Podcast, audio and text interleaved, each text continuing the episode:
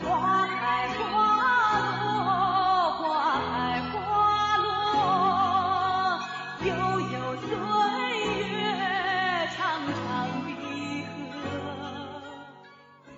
大家好，欢迎收听古典名著《封神演义》，作者徐仲林，演播者可燃冰。且说飞虎附近内见子牙，备言朝雷归降一事。备言就是事无巨细的都说了一遍。子牙曰：“传令放来。”朝雷至檐下，拜伏在地。子牙曰：“将军今已归州，城外人马可调进城来。”朝雷曰：“末将的兄朝田。”在城外营里，待末将出城，招来同见丞相。子牙许之，子牙同意了。不说朝雷归州，话说朝田在营，老二朝雷已经归顺了西周了。说朝田，朝田还在大营之中呢。忽报二爷被擒，言未了，又报。二爷辕门下马。哎呀，这两个消息来的时间挨得有点近呐。第一个说朝雷被擒了，来的太晚了。现在朝雷都已经归顺了，之后又回来了。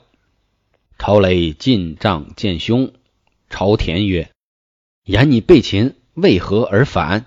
你不是被擒了吗？怎么又回来了？”朝雷曰：“吾今归州，请你进城。”哎呀，兄弟俩之间也不隐瞒，直接说：“我归顺了西周了，我请你也一块儿。”朝田闻言大骂曰：“该死匹夫！你降了西土，你与反贼同党，有何面见太师爷？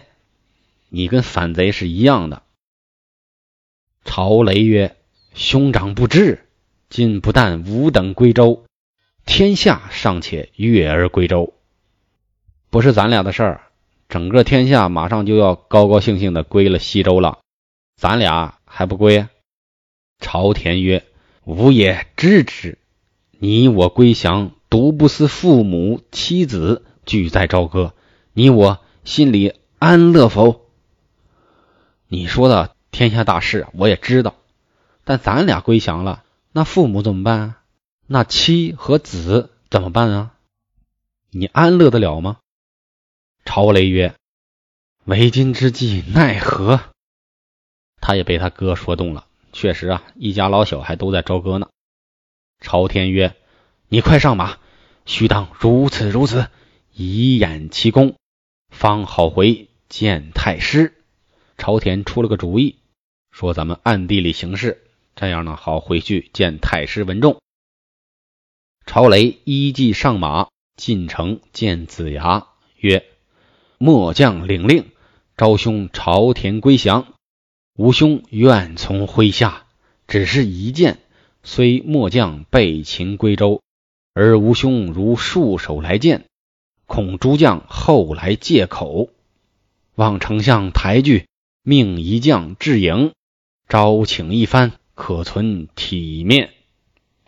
说我啊是被擒，被擒进来，我归降了，没问题。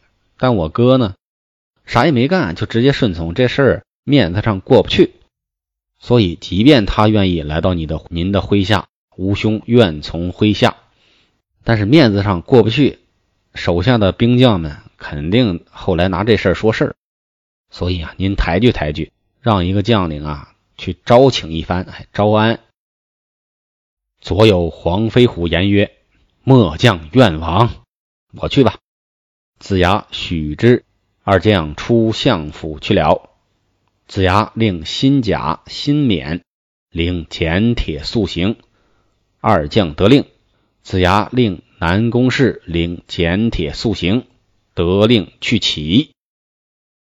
姜子牙也动了心思了，让新甲、新冕两位大将拿这个帖子依计行事，赶紧去，也让南宫氏依计行事。且说朝田辕门躬身欠背，迎亚武成王。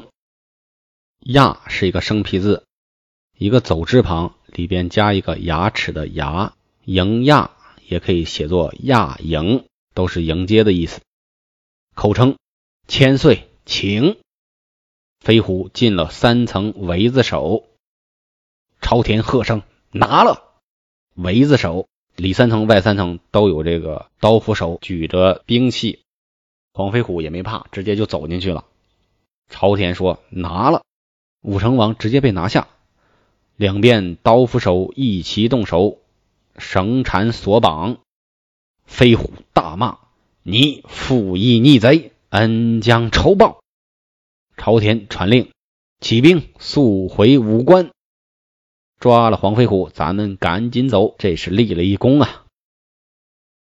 话说朝天兄弟欣然而回，欣然这个欣也是一个比较生僻的字。一个竖心旁，一个缺斤短两的斤，读作欣，就是高兴的意思。欣然而回，行过三十五里，只见两杆齐摇，不开人马，应声大叫。这哥俩定的计谋出尔反尔，非但没有归顺西周，还设了计谋抓了黄飞虎。那你嘚瑟呗，看看姜子牙有什么手段。刚走了三十五里。就有一队人马拦截住了。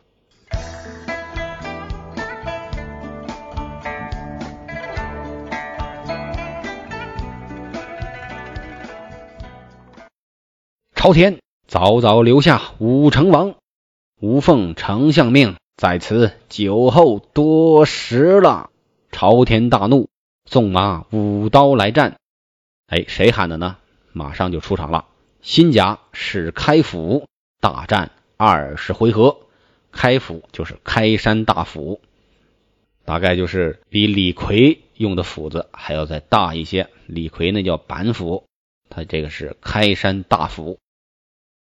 正在这时，新冕催马石斧杀进营来，新甲的弟弟新冕也上来了，也用的是大斧子。朝雷见新冕马至。举刀来战，哥俩打哥俩。朝田对新甲，朝雷对新冕，战未数合，朝雷情之中计，拨马落荒便走。想明白了，这是人家姜子牙早就预料到的事儿，早就布置好了。你还能跑吗？不打了，赶紧跑！新冕杀官兵逃走，救了黄飞虎，大杀四方。把黄飞虎救出来了，飞虎感谢，走骑出来，看新甲大战朝田，随纵骑持短兵来战。黄飞虎被新冕救出来了，骑着马出来了，因为他的五色神牛没在跟前嘛。那边呢，看着新甲还跟朝田大战呢，所以纵马持短兵来战。他手里的兵器也没在，只能拿一个短的兵器。未及数合，早被黄将军擒下马来，拿绳缠二臂，解回西岐。谁呀？肯定是朝田呗。黄飞虎的功夫是远远在朝田之上的。且说朝雷得命逃归，路径生疏，左窜右窜，只在西岐山内。他慌不择路，迷路了。路径生疏，对这儿的路啊都比较生疏。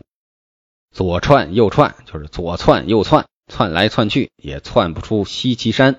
西岐山比较大，山深林密。走到二更时分，方上大路，才再绕回到大路上。到了大路就认识了。只见前面有灯笼高挑，忽听得炮声呐喊，当头一将，乃南宫氏也。灯光影里。南宫氏曰：“朝雷，早早下马收腹。”朝雷大怒，舞刀来战。哪里是南将军敌手？大喝一声，生擒下马。哎，被南宫氏大喝一声，直接擒拿住了。两边将绳索绑缚，拿回西岐来。此时天色微明。黄飞虎在相府前伺候，也一直在姜子牙府上呢。南宫氏也回来，飞虎谢子牙曰：“若非丞相相救，几乎遭了逆党毒手。”子牙曰：“来意可疑，吾故知此贼之诡诈矣，故令三将于二处伺候。果不出吾所料，我一眼就看出来他们没归顺的心就不够诚意，所以啊，他们的这点诡诈呀，都在我的算计之内。所以，我让新甲、新冕和南宫氏在两个地方伺候，伺候就是伺机而动。真的就不出我所料，他们居然反悔，把你给擒走了。子牙传令，把二将推至檐下。子牙大喝曰：“匹夫，用此诡计，怎么瞒得过我？”命推出斩了。军政官得令，把二将簇拥推出相府。只听朝雷大叫：“冤枉！冤枉！”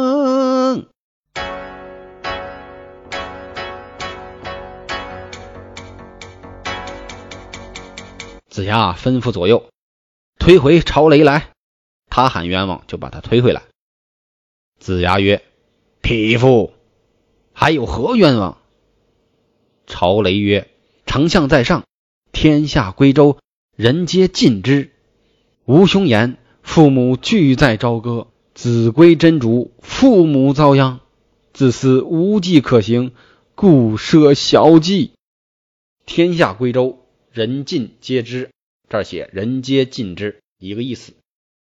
我哥说了，我们当儿子的归了真正的天子了，那父母留在朝歌不就遭殃吗？我也是没办法，被逼无奈，所以用了这个小的计谋。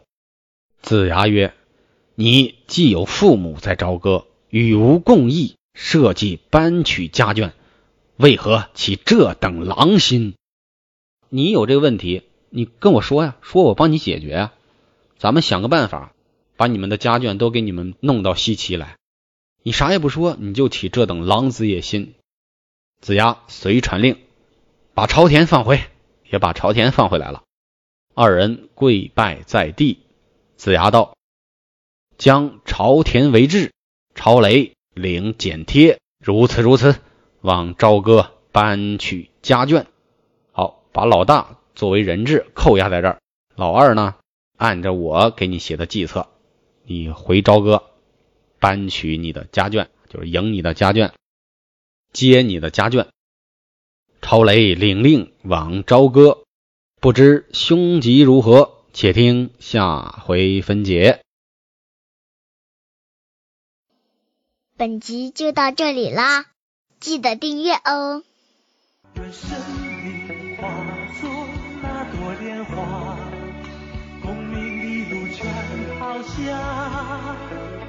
让百世穿梭，神的逍遥，我辈只需都在世间潇洒。